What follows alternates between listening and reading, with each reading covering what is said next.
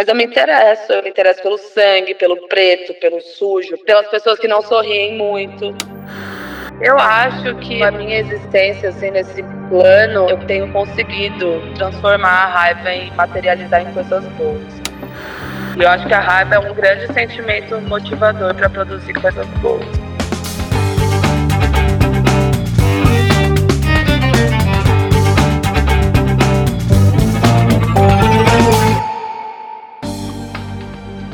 Oi, gente. Vamos lá olhar a raiva no espelho? Eu sou Ivana de Souza, publicitária de formação, antropóloga em construção, talvez uma furiosa em desconstrução, e este é o Autópsia da Raiva. Mas olha, esse podcast não é um diagnóstico, tá? Eu digo que é mais um processo de análise compartilhada. Em cada episódio, vamos conversar sobre a ótica de diferentes áreas do conhecimento. A gente vai botar a raiva para fora e entender como ela funciona por dentro.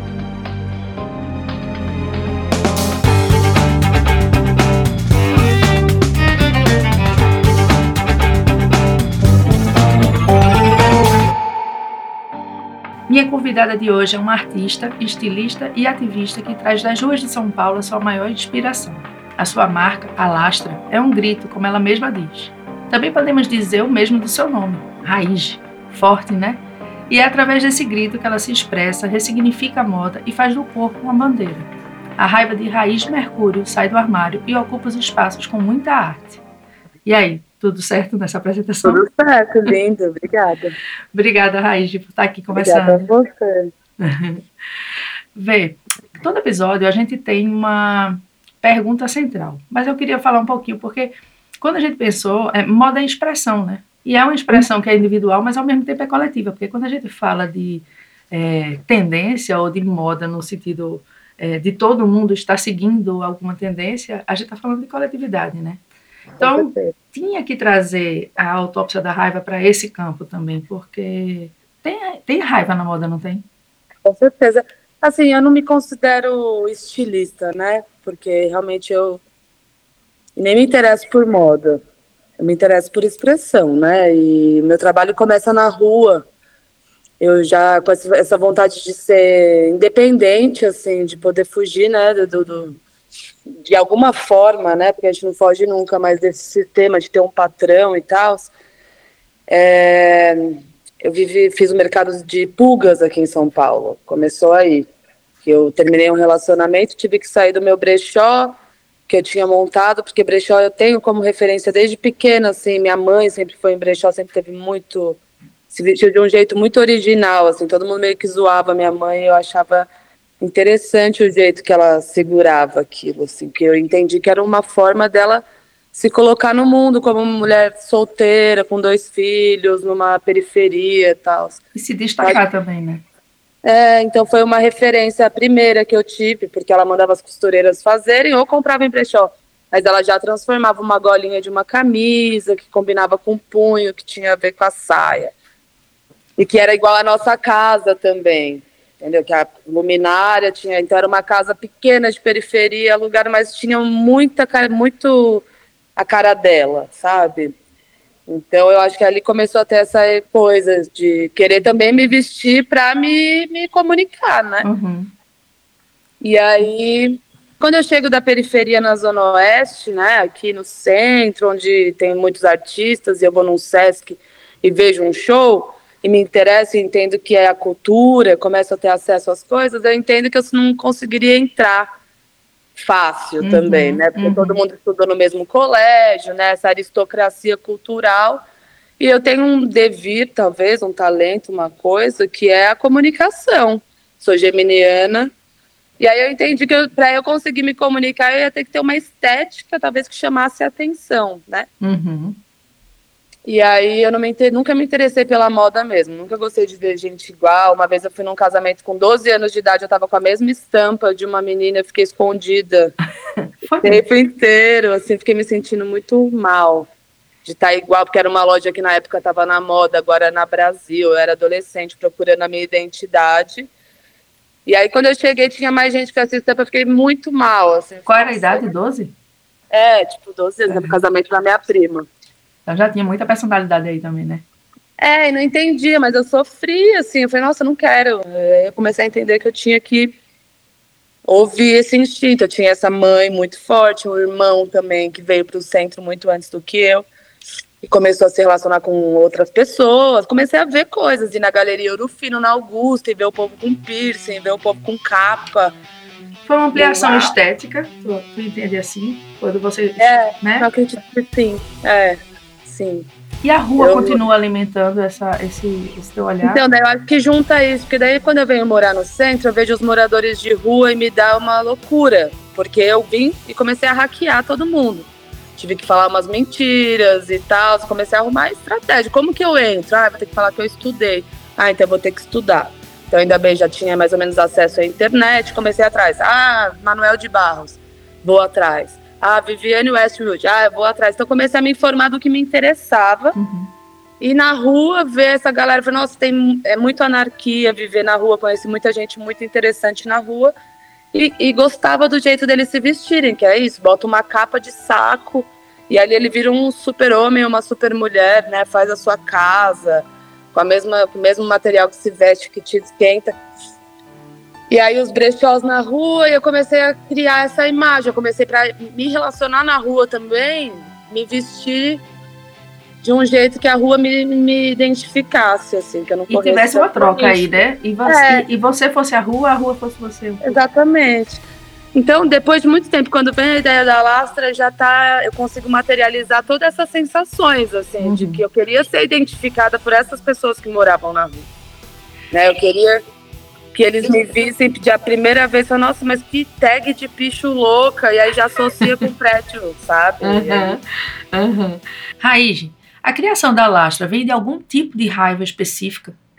É, então, acho que a minha raiva começou aí, quando eu vi que eu precisava ter que criar um estilo, um jeito de comportamental e de vestimento, de cabelo e de tudo para conseguir acessar, sem ter sido pelos meios normais, né, da, da, da classe, assim. E aí eu acho que aí começa a raiva. Eu me rendo a isso, mas eu vejo que eu preciso me enquadrar, preciso mentir. Então aí vem essa coisa, começo a botar as roupas, ir nos brechós e comprar as roupas de grife muito barato. Uhum. Começa quase que uma coisa de, de um teatro, né, mesmo, assim. Na mesma hora que eu quero que o morador de rua me identifique, eu também quero que o, que o artista me identifique. Uhum. Uhum. Então eu comecei a criar quase que essa personagem, que é o meu alter ego. Ele, ela existe, mas eu sou muito mais sensível que isso. Mas eu tenho, se for ver imagens minhas, assim, tem é sempre no Anhangabaú fazendo mercado das flores, um boné do Corinthians com a blusa do Bob Marley, com a corrente que tem a folha da maconha e a calça larga e o boné meio de lado. Então eu comecei a criar isso, mas sempre pensando também nessa estética para que as outras pessoas não me que, que eu queria acessar também. Então eu botava um brinco maravilhoso, dourado. Então eu comecei a brincar com isso, mas aí é isso, é uma raiva. Eu queria poder não ter tido uhum. que viver pensando como enganar, como acessar por causa de uma imagem. Né? Então, a, a raiva original da Lastra, vamos ver, a raiva original da Lastra é pela falta de acesso, ou por entender que o acesso era muito específico ou muito é, para poucos, né? Exatamente. Bem daí. E oh, falando de uma, de uma, que é uma indústria, né? Independente de quando você diz, eu tenho que Não, uma indústria violentíssima. É. Eu estou fazendo aqui agora uma exposição com que eu vou começar a gerar esse acúmulo, que, que meu próprio acúmulo de lixo, né? E se for pesquisar, assim, há muitos bilhões de uhum. gerações que poderão vir, ainda não consegue consumir o tanto de pano que está sendo feito e sangue sendo derramado, né? O tempo todo, assim. Então eu vivo também nessa coisa, porque eu saio da moda, porque eu começo a falar, não, eu não posso, não posso entrar nesse sistema exatamente. Dá vontade várias vezes de terceirizar. Uhum assim, seria mais fácil, sabe? Seria mais. ganharia muito mais dinheiro. Porque o serviço é muito barato das uhum. pessoas que trabalham nessa área. Então é a minha militância também, assim, é, é o que eu tenho mesmo, assim, que eu quero deixar de legado é essa poder informar um pouco mais o que é gerado de lixo, assim. Uhum. Por causa desse, dessa imagem, por causa dessa da moda, né? Uhum. Porque agora a Juliette ela ganhou no Big Brother, então todo mundo tem que se vestir igual a Juliette. Mas aí daqui a pouco a próxima, as roupas já da Juliette já vão pro lixo, entendeu? Exatamente. Né? E ela tem uma qualidade péssima, e ela tem um tecido péssimo, e é tudo péssimo. E tem essa, essa moda é, instagramável que é que não tem qualidade nenhuma do tecido, ele na verdade é puro plástico, puro lixo, só para ter a foto, né? Exatamente. E aí minha raiva vem desse lugar também, porque a mesma pessoa que está é isso, não tem como querer um mundo perfeito, né? Uhum. Eu falo do lixo texto e muitas vezes não consigo ser coerente com várias outras coisas. Mas é isso, eu acho que falta informação até pra gente, artista, povo da moda mesmo, que não, não, não é um assunto que, por mais que fale, não é falado. A, a gente mesmo entra na Forever, eu não, graças às deusas, mas assim, um monte de amiga minha que tem consciência política acaba entrando num sistema porque é mais fácil de você ser aceito uhum. na sociedade se você está com um certo estilo que é dito que é o certo, né? É, é uma, uma pergunta aqui que eu pensando mais amplamente é, ah. nesse universo, né, nessa indústria, onde é que você acha que pode ser mais, é, pode haver mais raiva concentrada na criação propriamente, nas passarelas, na escolha dos corpos de quem vai vestir? É, eu acho que todo o processo é muito violento, desde o começo, desde o tecido que é usado, desde as costureiras que são exploradas, desde o do modelo que não ganha dinheiro e tem que viver sem comer, né? É, monte que sofre doentes e eu tive acesso mesmo há pouco tempo quando eu fui fazer meu desfile, muita gente veio se comunicar, pedir para desfilar e todos eles falavam, ah, eu trabalho de graça. E aí eu não sabia que era exatamente assim, que eles têm um cast e todo mundo quer, se, quer aparecer para ver se alguma hora alguma marca vai pagar bem para ele. Para ser descoberto. E... É, então assim, eu acho que é também uma ilusão, porque é uma, uma profissão só quando as pessoas estão jovens, né? Não consegue. Então tem o etarismo, tem a gordofobia, porque na mesma hora que fala do plus size, é muito pequena essa bolha onde está uhum. o plus size. E na mesma hora que eu acho que está quebrando a moda antiga como era, está no Sim. meio. Então eu é tenho esperança de que as coisas ainda podem não, não vai revolucionar, mas que a gente vai ver se transformar, né? Porque é uhum. é interessante também ver os desfiles do São Paulo Fashion Week hoje, com um monte de gente gorda e preta e, né? Eu ia pegar o gancho justamente do nome da marca, porque a raiva se espalha. É. E a Lastra é uma raiva talvez, talvez não, já, já trabalhada e transformada para ser contra a raiva ou contra a violência. Então, tem o mesmo poder, né? Essa, essa raiva transformada também se alastra. Com vai fazer um trocadilho mesmo. Eu sempre brincava assim, eu tinha uma arte que foi muito colocada aqui em São Paulo, nos Lambi Lambis, que era o Mais Amor, por favor. Uhum. E, e, eu sempre brincava, ah, eu quero mais ódio, por favor. Não, assim, o ódio no sentido da estética também, eu acho uhum. que tem a ver comigo. Eu não me interesso muito por coisas nesse tempo que a gente vive doces ou Ai, muito amor. Eu sinto amor, eu tenho uma família, eu cuido da minha família, eu lavo minha roupa com amor, eu trato as pessoas com amor. Mas eu acho que no geral a gente tem que ter um ódio também para ir para cima das coisas, para conseguir chegar em algum lugar, porque é tudo muito. Né, os acessos são difíceis. Então, assim, eu me interesso por. Eu tô fazendo uma obra de arte medonha agora, que as pessoas. Mas eu me interesso, eu me interesso pelo sangue, pelo preto, pelo sujo, pelo pelas pessoas que não sorriem muito, uhum, são as pessoas uhum. que, me, que me atraem, assim, sabe? Então a raiva a, é aquela coisa, né? É, quando a gente tá, tem feito, enfim, tem feito uma imersão faz um tempinho, mas é, numa das pesquisas, em definição mesmo da raiva, tinha assim, a vontade, né? A raiva urge e move, uma coisa assim, e depois ela fala assim, a raiva é uma vontade muito intensa. Então, é possível tirar essa energia, né? Que tem todo mundo tem um medinho da raiva, assim, ah, porque explodiu. Eu acho que eu, a minha existência, assim, nesse plano, é, eu tenho conseguido ter esse privilégio de transformar a raiva em materializar em coisas boas. Porque eu também vejo muitas pessoas próximas minhas que acabam ficando paradas na raiva. E essa raiva que você remói e não age. Eu acho que tem que ter ação, tem que ter a raiva, mas tem que ter ação. Essa raiva aí guardada, ela adoece, né? ela adoece, é, e aí você fica uma pessoa raiva rancorosa, né? Você, não, mas é muito bom você usar a raiva como estímulo, né? Uhum. Eu, eu é mais do que o amor, eu, eu produzo mais quando eu tô com raiva do que quando eu tô com amor. você falou agora, é, é, usar mais como estímulo, eu pensei que você ia dizer usar mais como estilo, que também, também é. Também. Eu, eu acho que você falando assim, eu me vi assim, estampando um, um estilo de raiva uhum. quando eu me olhei. Eita. Então você agora me deu o gancho para a pergunta central do, do episódio, que é justamente tá. é mais filosófica, mas assim, com que roupa a raiva sai? Cara, eu acho que daí já a roupa já não é mais, é a pele mesmo, assim, sabe? Poxa, não esperava essa. É, por, é porque também a roupa, no sentido geral, para mim, ela é desnecessária. Se eu pudesse, eu não usaria roupa. Eu preferiria. Ou se não tivesse um mundo onde não tivesse sexo, ou cor, ou, né? Uhum. Todo mundo fosse.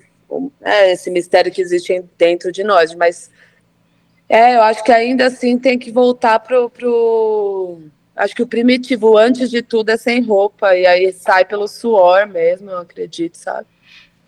Esteticamente, é, eu sei que a marca tem essa coisa do picho, né? A, a, eu digo da marca deitado visual.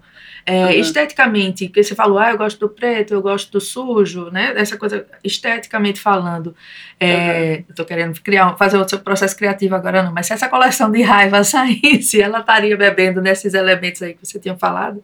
É, o, as minhas coleções já que já rolaram tem muito essa, tem uma que chama vermelha. Uhum foi a primeira que eu lancei, assim, então já era tudo vermelho. Aí tem a Manifesta, que é um monte de colagem, uma em cima da outra, de tecido, de retalhos que eu vou juntando e, fazendo essa. Essa teve cores mais vibrantes, mas tinha essa, essa coisa de muitas camadas. Então, assim, eu fui para um azul bebê e tingi Sim. coisas claras, mas que, que eram eu piro nas modelagens, assim, eu piro nessa coisa de que é uma coisa que veste todos os corpos e ela é leve. Uhum. E, então, e acho que os moradores de rua, eles me inspiraram muito nisso, porque é sempre, você dá um casaco pesado, ninguém quer. Por mais que ele seja lindo, porque ninguém quer carregar. Uhum. Aquela coisa que não é fácil, flexível, é. Então, eu acho que assim, eu sempre, agora que eu tô mudando de casa, tô voltando para São Paulo, montando essa instalação, eu tô eu me visto muito confortável. Você tem que pensar assim, né? Vou botar minha calça jeans e o meu sapato com a minha meia comprida, porque para me proteger. Uhum. Então eu penso muito assim, tem que se proteger, tem que ser uma roupa que é boa para você viver, para você, né, se movimentar, mas uma roupa que também já traga essa. Sim.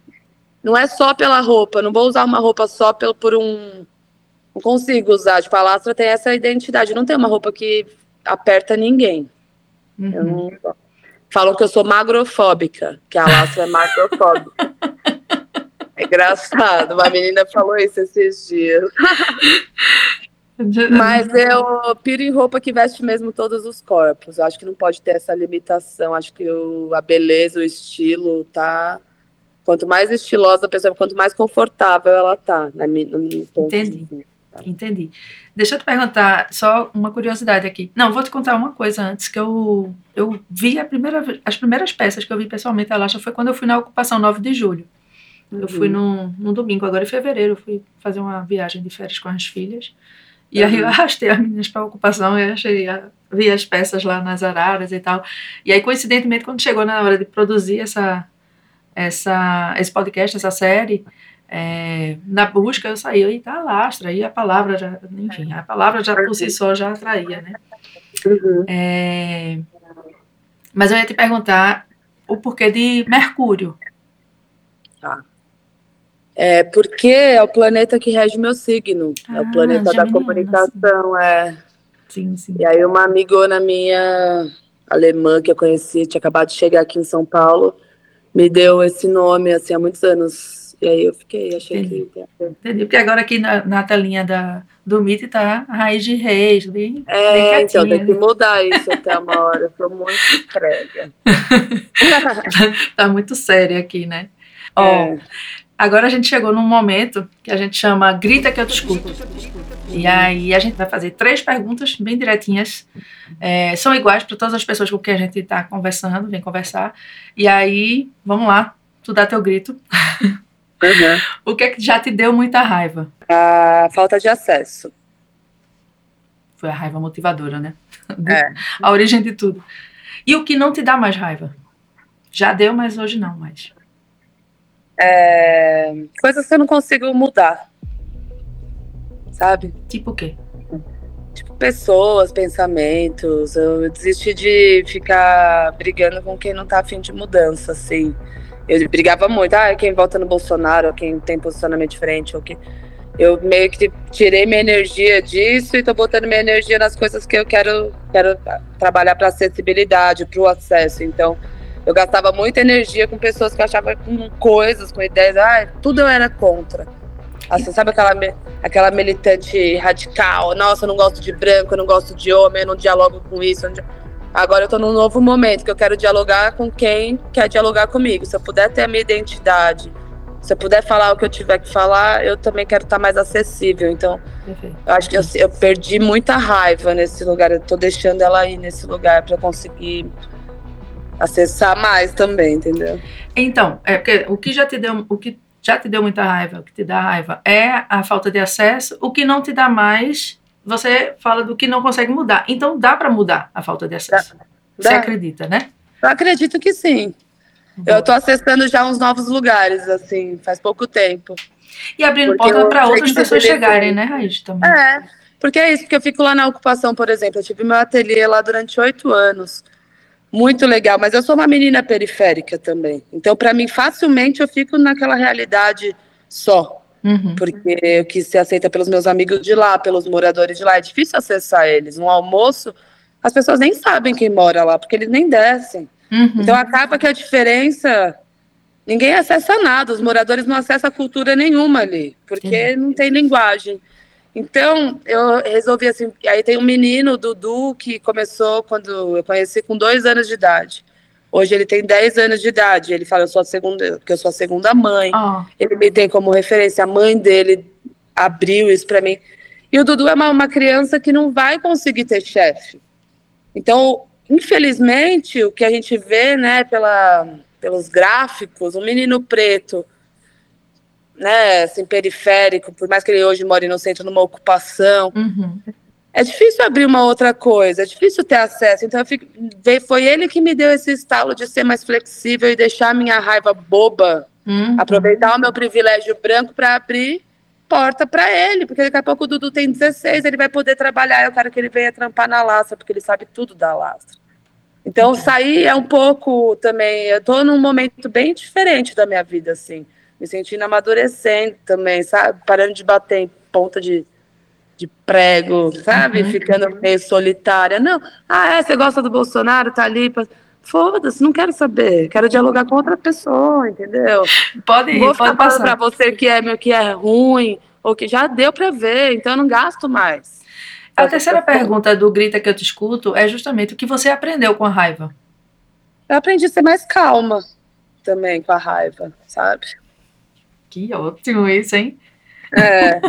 você sente raiva para poder se sentir mais calma. É, porque não adianta. Né? Se você age na raiva, você faz merda também, né? Uhum. Então, quando a gente vai envelhecendo, eu acredito que a gente lida com a raiva tendo que respirar, esperando ela dar uma ela e continua, admitindo mas... que ela existe, né? Para poder é. ter maturidade para organizar ela, né? Exatamente. Um grande amigo meu, esse dia estava comigo, quebrou uma garrafa. E eu simplesmente peguei e não reclamei, não xinguei, não nada. Depois de um tempo, assim, no mesmo dia, ele falou: Nossa, admirei aquele gesto, você não nada, né? Tava para sair, quebrou a garrafa. Aí eu nem tinha percebido, mas aí eu percebi, eu falei, pô, mas adianta também, né?